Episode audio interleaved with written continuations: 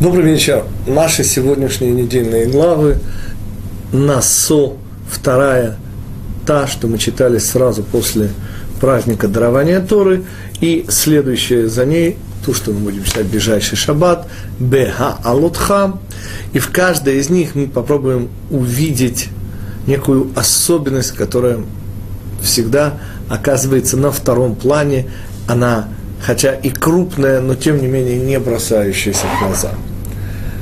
Собственно, в самом начале недельной главы Насо, неким, э, некой эстафетой из первой главы Бамидбар, проявляется тема трех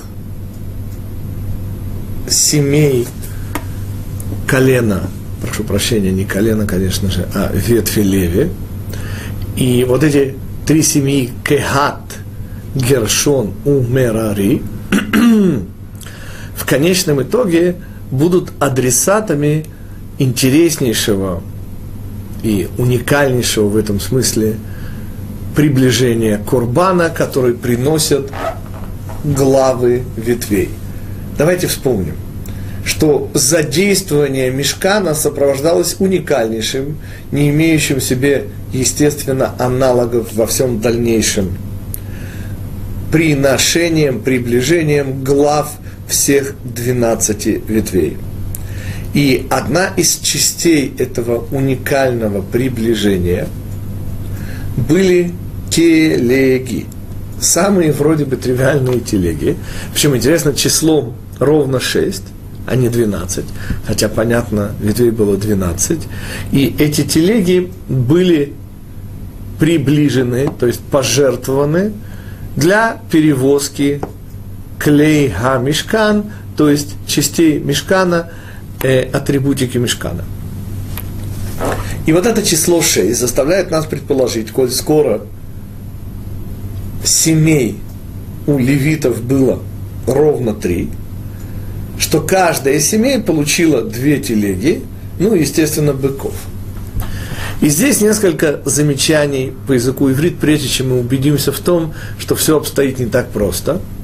И оправдаем название этой беседы, связанной с недельной главой Насо, а именно повозки бытия. Так вот, слово повозка, агала на иврите, имеет дополнительное значение. Дело в том, что эгель означает бычок или телец, а игуль означает круг. И теперь мы с вами оказались в ситуации, где совершенно необходимо и без всякой примеси шизофрении нам следует соединить в одно понятие столь далекие, на первый взгляд, вещи, как повозка круг и бык. Точнее, телец, конечно же, а не бык. Мы начнем с хорошо известного высказывания мудрецов, его приводит Вавилонский Талмуд. Эгель бен Йомо Шор. Бычок, телец, однодневный, уже бык. Смысл этого высказывания, а также того, что бык – это символ Йосефа, и отсюда и начинается раскручивание всей ситуации. Но еще прежде, что надо заметить, что вопреки арифметике, Мерари получает четыре повозки, Гершон оставшиеся две, а вот Кегат обходится вообще без повозок. И при этом мудрецы замечают интереснейшую вещь. Шеколь носе кейлав шель мишкан, а келим носим ото. Всякий несущий предметы храма, эти предметы несли его, а не он нес их. И возникает естественный вопрос, тогда, простите, при чем здесь повозки? И почему только Кегат удостоился чести показывать всем, кто это наблюдал, что те части мешкана, которые они несли, собственно, приподымали их над землей и несли их, а не наоборот. Все эти вопросы, конечно же, найдут свой ответ и через идею Козьмы Предкова, которой я постоянно пользуюсь, а именно зрив корень. То есть, как и всегда, и для меня это высший пилотаж, мы с вами рассуждаем и идем вслед за нашими мудрецами и приводим их комментарии, а потом, ну, ровно те же самые идеи постараемся увидеть прямо внутри вот этой удивительной корневой внутренней связи понятий бык, э, точнее, прошу прощения, телец, эгель, круг, игуль и повозка агала. Айн, Гимель, Ламет, вот о каком корне идет речь. И то, с чего мы начинаем, это комментарий, к сожалению, не помню сейчас, кого-то из хасидских рэбы. И комментарий это связан со следующим мидрашем. Три семейства из ветви левитов, те самые, кому и было поручено переносить переносной храм, и понятно, здесь более-менее символика, проносить сквозь пространство и сопряженное с ним время, раскрытие присутствия, Всевышнего в этом мире.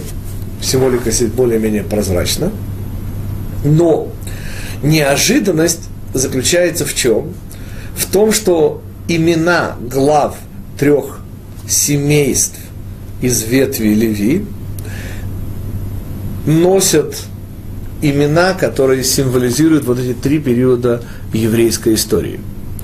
Первый из них – Кехат, что означает э, главность и важнейшесть. Ваягхет, леагхит – это быть э, в, во главе угла – И то, что он был лишен агалот, означает, по мнению мудрецов, совершенно простую вещь. Что на этом этапе, а мы говорим с вами об этапе до разрушения первого храма, именно его символизирует отсутствие агалот, и понятно уже, что назначение этих повозок было скрывать совершенно откровенное чудо, не человек несет на себе раскрытие Всевышнего, а именно энергетика, которая питает Всевышний мир, несет человека.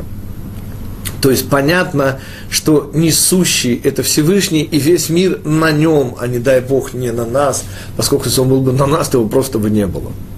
И вот этот первый период еврейской истории, тот самый, который воспоследовал сразу за дарованием Торы, раскрытие Всевышнего совершенно наблюдаемо. Весь первый храм у нас множество возможностей убедиться в близости Всевышнего.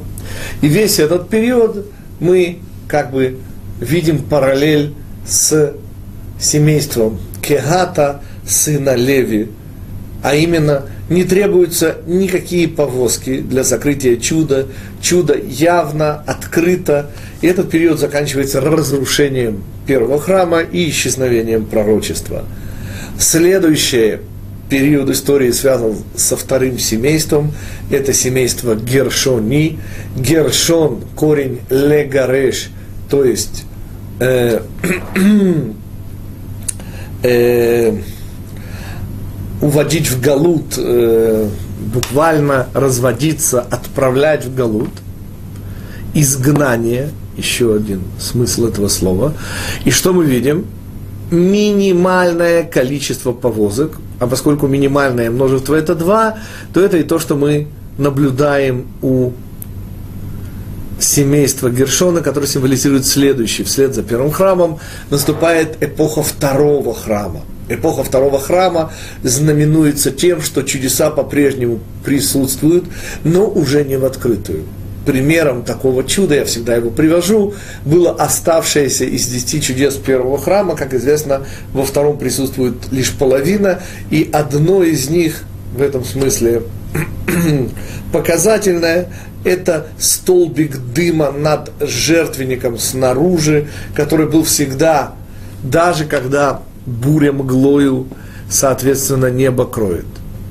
Даже в этом случае, но принципиальное отличие открытых чудес первого храма от второго заключалось именно в их открытости. Здесь требуется наблюдательность, требуется интеллект, в первом же храме, и мы еще вернемся к золотой миноре, присутствует удивительнейшее, по крайней мере для интеллекта из чудес, всякий, сказано мудрецами, кто смотрел на свет золотого семисвечника, видел, что причиной этого света является Всевышний, подобно тому, как мы сейчас, глядя на мои часы, видим, что они не выросли на дереве или еще каким-нибудь подобным естественным способом не были, а лишь сделаны специально на заводе. И этот факт не требует объяснений, он очевиден, он не требует также интеллекта. Следующий шаг.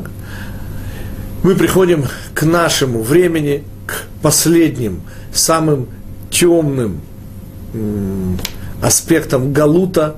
Мы с вами уже со временем, которое символизирует семейство Мерари. Мар, отсюда Мерирут, это горечь, это то, что досталось на долю последних поколений. И речь идет не только о катастрофах еврейских, но и о удручающей бездуховности последних, включая и наше поколение. И вот эта горечь связана с четырьмя повозками, которые максимально, то есть два раза больше средней величины, четыре максимально, четыре, те, кто учились с нами, помнят символ места, и практически полностью скрывается присутствие Всевышнего. Четыре повозки – это уже никакое не чудо, господа. Можно вполне вставать и говорить, простите, какой Бог, не знаю такого. Позиция фараона. Полное сокрытие Всевышнего, конец Галута, самые темные часы перед грядущим рассветом. Именно так мудрецы объясняют символику, скрытую за четырьмя повозками колена, э, прошу прощения, семейства Мерари. Следующий шаг – увидев вот эту символику, давайте посмотрим, как и было обещано в корне ивритских слов «игуль агала эгель». Первая точка опоры нами уже определена. Сказали мудрецы, что бычок в один день от рождения уже целый бык. Действительно, бычок стал символом данности, неизменности и заданности. Йосеф, идеал Галута, то есть наша сила, позволяющая нам не раствориться в Галуте и дожить до Геулы, вот эта сила Йосефа, сила нашей нерастворимости даже в самых тяжеленных условиях Мицрайма Египта. И не случайно символом Юсефа является то, что пророк Ехескель видит в, в раскрытой ему э, меркове то есть механизме при вращении связи духовного и материального, где с правой стороны появляется человек, а с левой стороны символ всего животного, заданного и определенного, то есть бык. Итак, бык и не случайно золотой телец – это символ Галута. Это символ заданности, неизменности, то есть сокрытия чудесности, где все работает вроде бы по законам. За этими законами можно увидеть маму, точнее мачеху природу, а можно, присмотревшись, увидеть и причину всех причин. Но это и есть основной смысл выбора в Галуте. Когда темно, можно утверждать наличие присутствия, а можно наличие отсутствия. И вот это собственно, главная характеристика эпохи окончательно победившего Галута, когда уже ничего не видно, семейство Мирари, четыре, то есть место полностью заполнено, и совершенно не осталось места, казалось бы, для раскрытия Всевышнего. Но нам осталось вместе с тельцом, напоминаю, телец был избран евреями взамен Моше, ведь сказали, напоминаю цитату, «Ки аиш Моше бошеш ларедет минахахар» Человек этот Моше запаздывает спуститься с горы, ищут ему замену, и не случайно замена является не тот, кого он оставил вместо себя Хур и Агарон, человек их не устраивает, поскольку был человек Моше, и непонятно, что с ним сталось, и они ищут незыблемость, постоянство, и от того их выбор падает на золото. Самый благородный из металлов, самый нечувствительный к переменам, поскольку в силу своего благородства – это настоящая ценность, настоящая неизменность. И телец – это только форма этой неизменности, какую она принимает в этом мире. Или, как объясняют мудрецы, ошибка евреев была в том, что они выбрали левое быка, точнее ребенка быка, потенциал роста, взамен человеческого ребенка, крувим, херувимы, которые будут находиться в храме, в переносном и в первом. Таким образом, следующий шаг – есть, следовательно, непосредственная связь между быком, символом галута, символом сокрытия и повозками, которые, перенося части храма, в утвари, скрывали от нас важнейший факт что не мы несем на себе тяжесть этой жизни, а что Всевышний несет нас – несущих, как нам кажется, тяжесть этой жизни. И я напоминаю один из тех примеров, который пришел ко мне в голову совсем недавно, я его уже вспоминал на одном из уроков. Это советский шпионский фильм из лучших по уровню замысла, сравним только со знаменитым Штирлицем. При этом все-таки ну, не претендует на, на то, что на самом верху нацистской Германии все решали бесстрашные советские разведчики. Фильм назывался «Вариант Омега», и Олег Даль, игравший главную роль советского разведчика, сознательно отдающегося в руки Абвера, чтобы вести какую-то хитроумную игру, оказывается, вопреки плану, в гестапо. А в гестапо, понятно, даже не пытаются расколоть советского разведчика, понятно, что это заведомо невозможно, и тогда для него придумывают особо изощренную пытку, и его заставляют смотреть на муки другого, совершенно невинного человека, и выход, который находит автор сценария в этой ситуации, он теряет сознание. Бесстрашный советский разведчик. То, что я всегда позволяю себе сказать, усиливая впечатление от того, что сейчас прозвучит, у Всевышнего, господа, нет такой возможности. И даже когда происходит на земле самое мерзкое, отвратное, что только может быть, Всевышний не может закрыть на это глаза, перестать это чувствовать, перестать это ощущать, а следовательно тяжесть и сокрытие – это всегда тяжесть и сокрытие, во-первых, Всевышнего, и только, во-вторых, нас.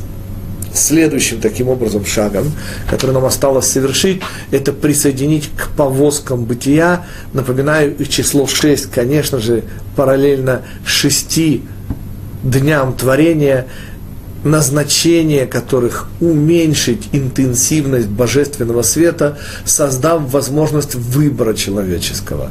И вот эти повозки бытия, как я их называю, чья функция сокрытие божественного света, они, соответственно, имеют тот же самый корень, что сделанный евреями золотой телец – который с одной стороны, конечно же, был прообразом храма и раскрывал, но с другой стороны лишил нас прямого контакта со Всевышним.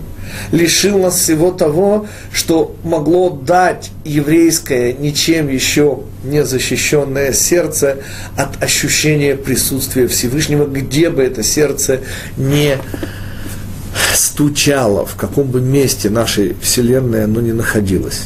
И сужение до размеров храма, это и была страшная плата за то, что евреи создали золотого тельца. Причем здесь круг? Ответ уже более-менее очевиден. Третья из этой трехликой системы Галута, третий символ Галута – это круг.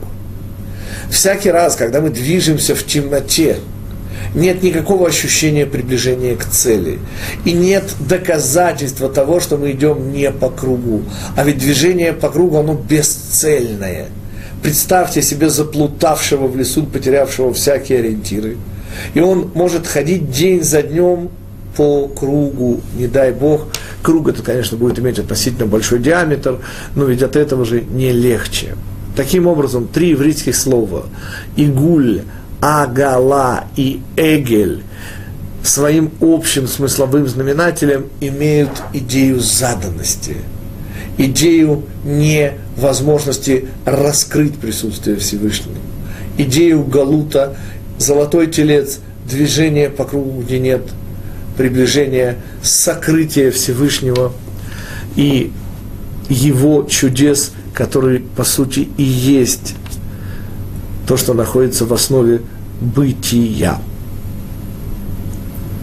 Завершив с шестью полосками бытия и с тремя периодами еврейской истории, мы можем плавно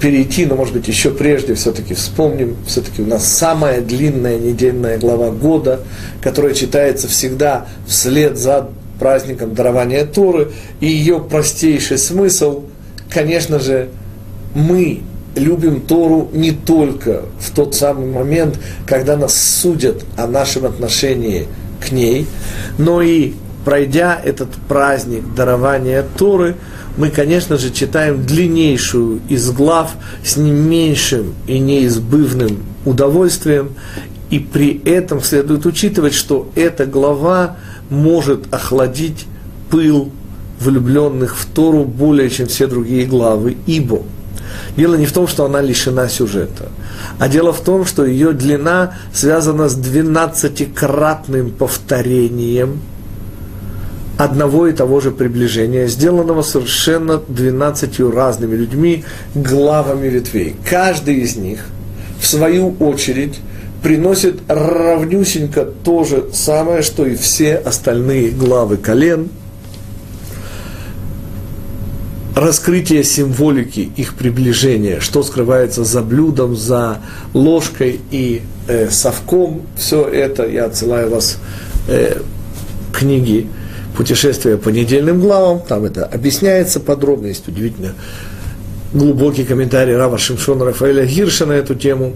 Мне же остается только вопрос, но чему? Чему хочет научить нас Тора, двенадцатикратно повторяя ровно одно и то же? И ответ здесь. Здесь решается главнейшая проблема Галута – та самая, которая создается шестью повозками бытия, сокрытие божественного света. Именно отсутствие ощутимого присутствия Всевышнего в этом мире создает перед нами вот эту проблему, а правильной дорогой идете, товарищи, а не заплутали ли, а не, не дай Бог, вышли на круговое движение. И вот это как раз и есть задача недельной главы второй из четвертой книги Пятикнижия, которую мы читаем после праздника Шавуот. Эта глава утверждает совершенно удивительно важную вещь, господа. Я предлагаю представить себе хупа, он и она чрезвычайно волнующиеся, наверное, из самых волнующих моментов их жизни стоят под хупой. И представьте себе, что вот к ним подходит какой-нибудь, ну, скажем так, циник, холоднокровно шепчущий, например, жениху на ухо. Да перестань так волноваться. Слова, которые ты сейчас произнесешь, Харей ат мекудешет либет абадзу кедат Моше в Израиль, произносили до тебя тысячи, сотни тысяч, миллионы мужчин. И ты всего лишь повторишь то, что уже миллионы раз звучало. Расслабься.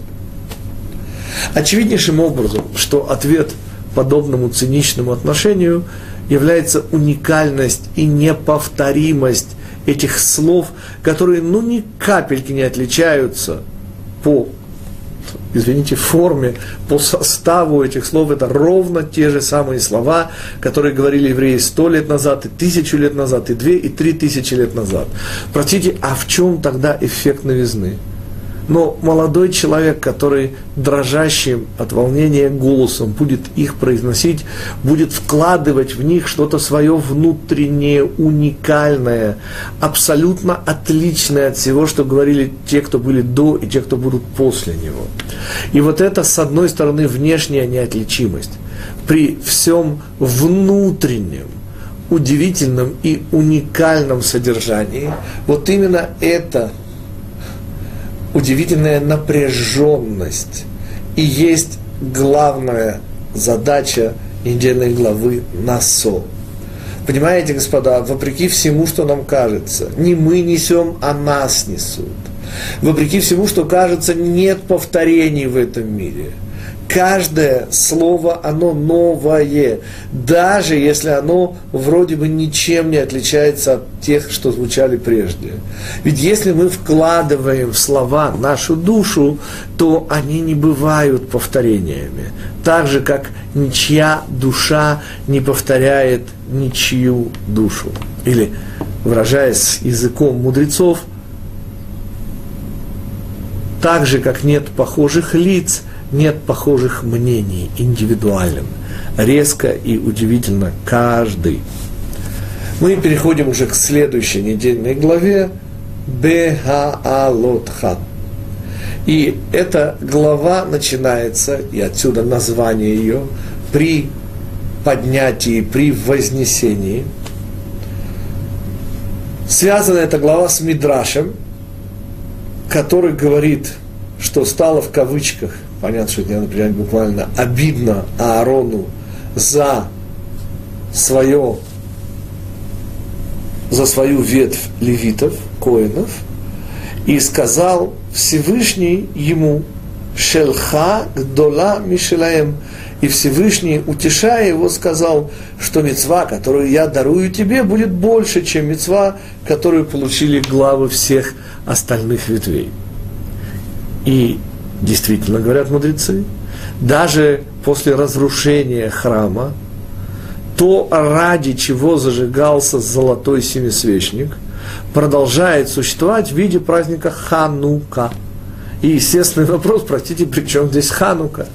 Э, следует сразу отметить, и в этом удивительность Пятикнижия Моисеева, что когда, ежели вы слышали о э, использование компьютеров для не непрерывного чтения Торы, а чтения Торы через промежутки равные, известнейшая, в общем-то, вещь.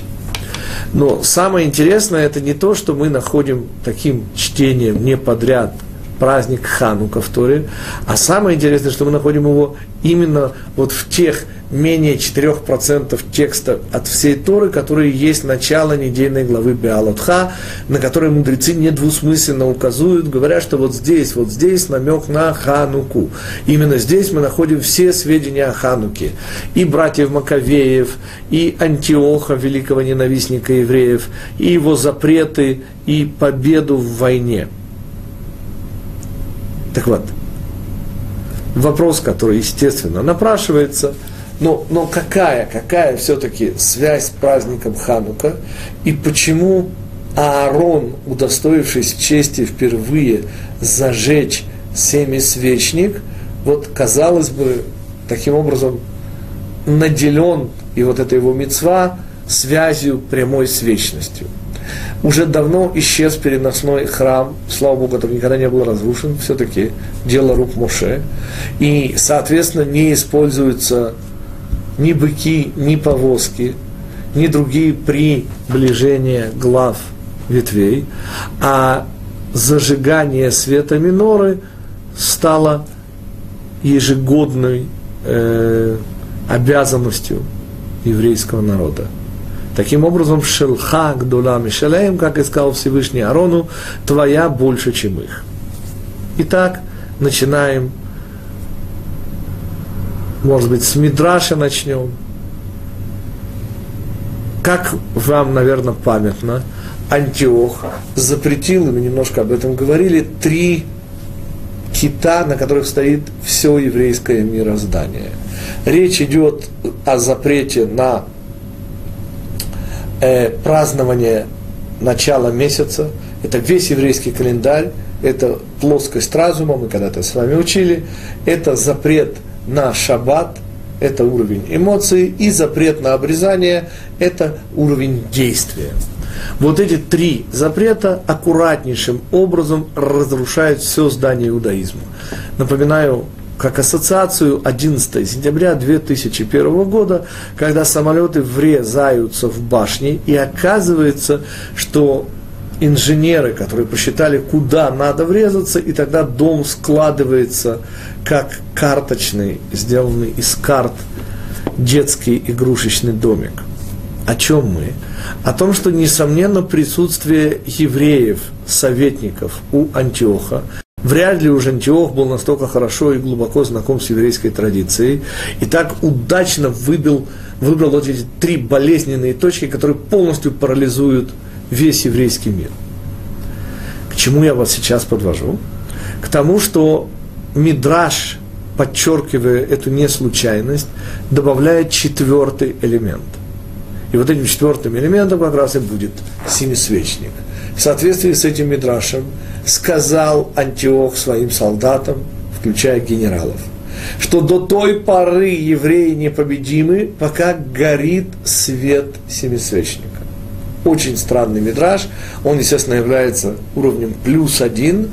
И наша с вами ближайшая задача понять, а что, соответственно, абсолютно уникального есть в мецве зажигания семисвечника. Сразу оговоримся, каждая мецва из 613 имеет уникальность то есть каждый из элементов вот этой системы, которую мы называем Тора, каждый несет в себе что-то уникальное, не присущее всем остальным элементам. Каждая из мецвод в этом смысле, мы уже повторяем, уникальна. Что уникального в мицве? Ну, пример. Рыжая корова, зот хукат ха-тора – это основной конституционный закон всего Пятикнижия. Вот это особенность именно рыжей коровы. Понятно, что особенность шаббата, шаббат это источник всего божественного света, который поступает во все остальные мицвод. И это, например, объяснение, от чего мы, собственно, делаем шаббат столь центральным в иудаизме. Но перейдем к мецве зажигания света минора. Как известно, и в этом уникальность, мы сейчас увидим света семисвечника, все мецвод мы, евреи, обязаны исполнять. Но никоим образом ответственность за исполнение не переходит в ответственность за результат. Пример самый простой – тфилин – мы, евреи, обязаны надевать тфилин, леханиях тфилин. Что при этом происходит, извините, в высших мирах, если происходит, никакого отношения к нам не имеет. Наша задача всегда средство. Да? Мы должны зажечь субботние свечи, это мецва дарабана, но, но суть остается все время одной и той же.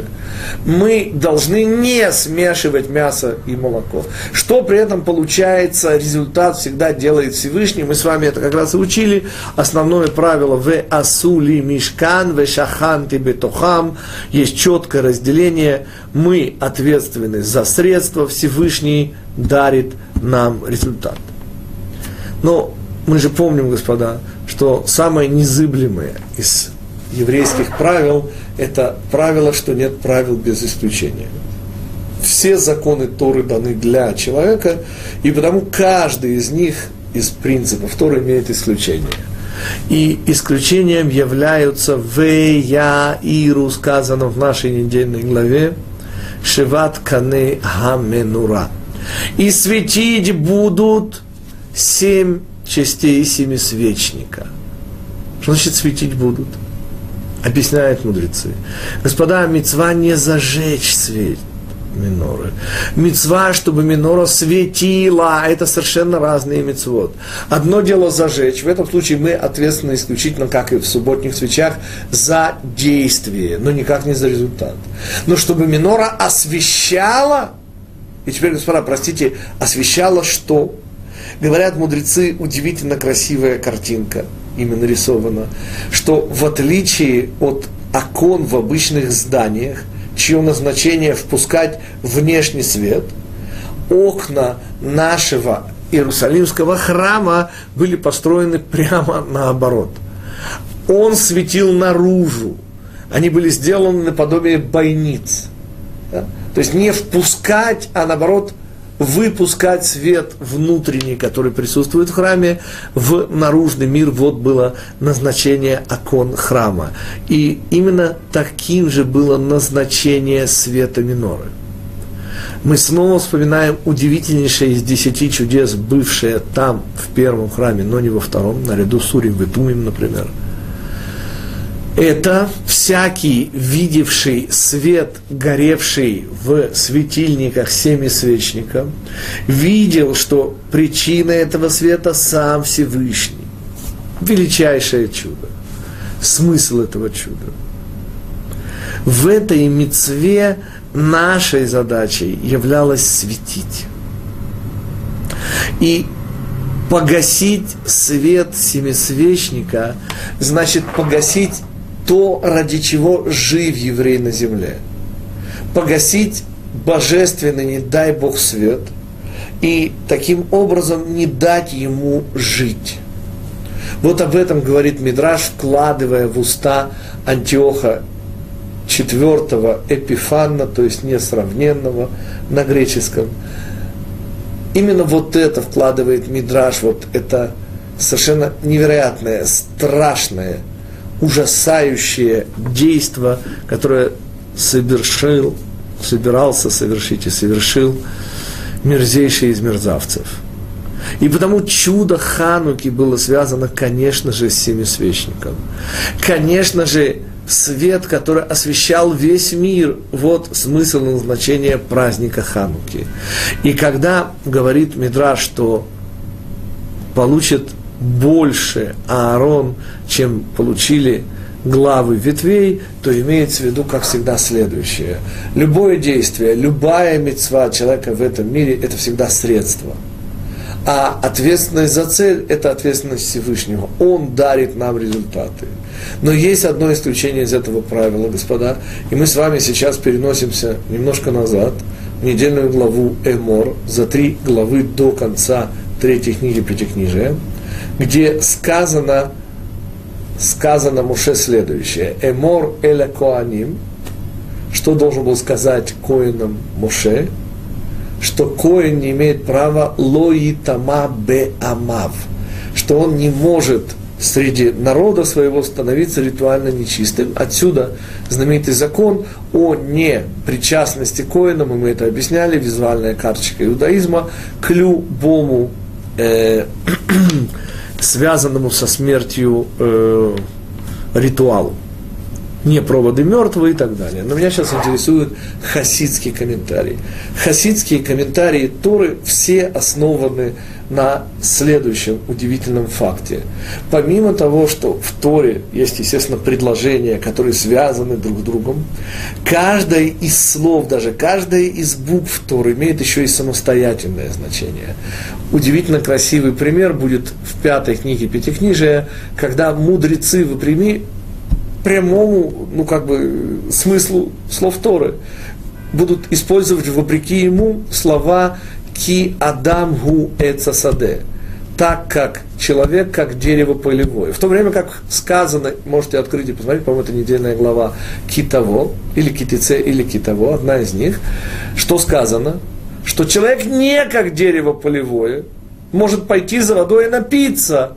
И это ах, когда евреи ведут осаду, то удивительные вещи, например, они не имеют права закрыть, замкнуть кольцо осады, то есть, извините, блокада Ленинграда – это очевидная, запрещенная Торой вещь, обрекать на голод и смерть малых детей, стариков, мужчин и женщин – это вещь принципиально запрещенная Торой. Любая еврейская осада всегда подразумевала возможность оставить этот город жителям и бежать.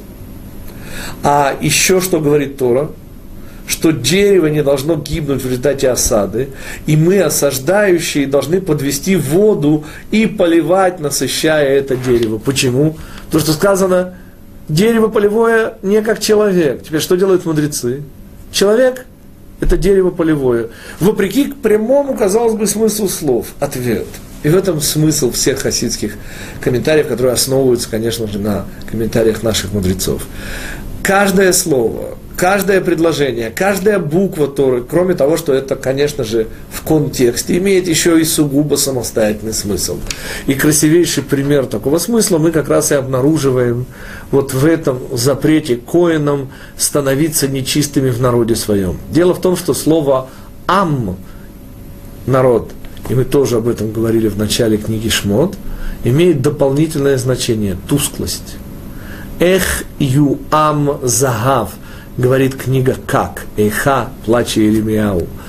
Что значит Эх Йоам Загав? Как потускнело золото. Тусклость. Напоминаю коннотации со словом народ в толпе, как вы помните, нет индивидуальности, она нивелирует значимость личности. И теперь мы уже готовы слышать комментарии раби из Александра, это начало 19 столетия, который говорит – что каждый еврей – это ваше сиятельство. Что нельзя вот это удивительнейшее, данное нам внутрь сердца еврейское содержание делать тусклым. Не может быть еврей тусклым. Задача еврея – светить. И потому каждый еврей – это потенциально ваше сиятельство. Должно от еврея исходить сияние. Вот эта еврейская точка внутри сердца должна в конечном итоге из искры возгориться пламя. И должна дать вот этот удивительный жар сердца, который будет освещать всех и вся вокруг. Вы вот – есть одна единственная мецва, в которой мы, Израиль, обязаны не исполнить, а достичь результата. Всего одна такая мецва. Но эта мецва есть главная в кавычках. Почему главная? Она единственная мецва Торы, где мы ответственны за результат. Единственная из всех мецвод – во всех мецвод мы ответственны за то, чтобы сделать. В этой мецве сияние еврея – это то, за что мы ответственны. Не за средства, за результат. И если еврей не сияет, если он, не дай Бог, заразился нечистотой и тусклостью – то обязанность наша с вами избавиться от этой нечистоты и тусклости и снова ярко засиять божественным данным нам светом. Вот именно таким образом мы выходим на главную идею праздника Хануки. Вот именно эта мецва есть внутреннее, глубочайшее содержание этого праздника. Именно свет – свет Хануки, который не дал погаснуть нашему сиянию. Вот этот свет, свет галутный, свет, спущенный нам сверху, которому мы, тем не менее, дали возможность сиять через себя, вот он и сохранил нас весь наш галут. И потому праздник Ханука, он соответствует сферат Год, восьмой, если считать сверху сфере, чье назначение вмещать большее внутрь меньшего. Вот этот удивительный божественный свет в обычном материальном человеке, его теле, ответ именно так. Вот именно за это единственное из результатов ответственен Израиль в этом мире. Наша задача в конечном итоге сосиять каждый еврей должен стать вашим сиятельством. По крайней мере, герцогское достоинство. Никак не меньше. Лучше, конечно, королевское. Но это уже дело Машеха. А мы с вами таким образом резюмируем и подводим итоги. Сегодня у нас будет урок чуть-чуть покороче. То, что получает Аарон И я хочу вам напомнить, господа, что Аарон – это самое высокое, что есть в Израиле. Помните, когда Коэн Гадоль входил в самое выделенное время, в самое выделенное место, Кодыша Кодашим, то это не он входил, это мы в его лицо входили. Самая верхняя точка Израиля – это Коэн Гадоль. Именно с этим связан удивительной красоты Мидраш. Помните, аллахическое правило «смерть Коэн Гадоля» позволяла, мы говорили об этом на одном из прошедших уроков, позволяла покидать города убежища нечаянным убийцам. И тогда мы определили Коэн Гадоля как самую верхнюю точку. Вот эта самая верхняя точка – это ответственность за то, чтобы еврей сиял. Вот в этой самой верхней точке и происходит проникновение духовного в материальное. Вот за это отвечает Коэн. Господа, только я напоминаю, дарование Торы превратило всех нас в Атем Тиюли Гой Кадош, Мамлехет Коганим. Господа, мы царство Коинов. Мы должны, каждый из нас должен стать ваше сиятельство. И это единственная цель за которую мы несем полную ответственность в этом мире. Все остальные результаты, результаты Всевышнего. Этот результат Всевышний дает средства, дает энергию, а вот гореть это выбор каждого из нас. Гореть или не гореть, это и есть главный выбор человека. И потому сказал Антиох, что пока горит этот свет внутри евреев, мы не сможем их победить. И пока горит этот свет, пусть в самом маленьком, к сожалению, все, что нам дано, в самом маленьком варианте, тем не менее, это то, что в любых испытаниях у нас никому не отнять. Это то, что в конечном итоге является залогом нашей царственности, залогом того, что Машиах придет – к сожалению, не Ахишена, а вовремя, но тем не менее обязательно придет. Лишь бы только не дали мы потускнеть, не дали бы мы, не дай Бог, нечистоте этого мира заслонить и сделать нас тусклыми. И не дай Бог не светящимися от радости изучения Пятикнижия Моисеева и всего, что написали и сказали наши мудрецы. То есть Торы письменной и Торы устной. Мы с вами встретимся, даст Бог, через неделю. Надеюсь, что сегодня вопросов не было. Ну, даст Бог, в следующий раз они у вас появятся. Понятно, что вопросы э, можно задавать не только на темы того, что вы слышите. Естественно, я не имею в виду, что я знаю ответ на любой ваш вопрос, но попробовать, тем не менее, всегда рекомендую, поскольку последние три с половиной тысячи лет – евреи как раз и занимались задаванием вопросов и использовали полученные ответы для задавания новых вопросов. Так что шансы на то, что найдется, если не у меня, то у моего учителя или учителя моего учителя, обязательно мы найдем ответ на практически любой ваш вопрос. Всего хорошего.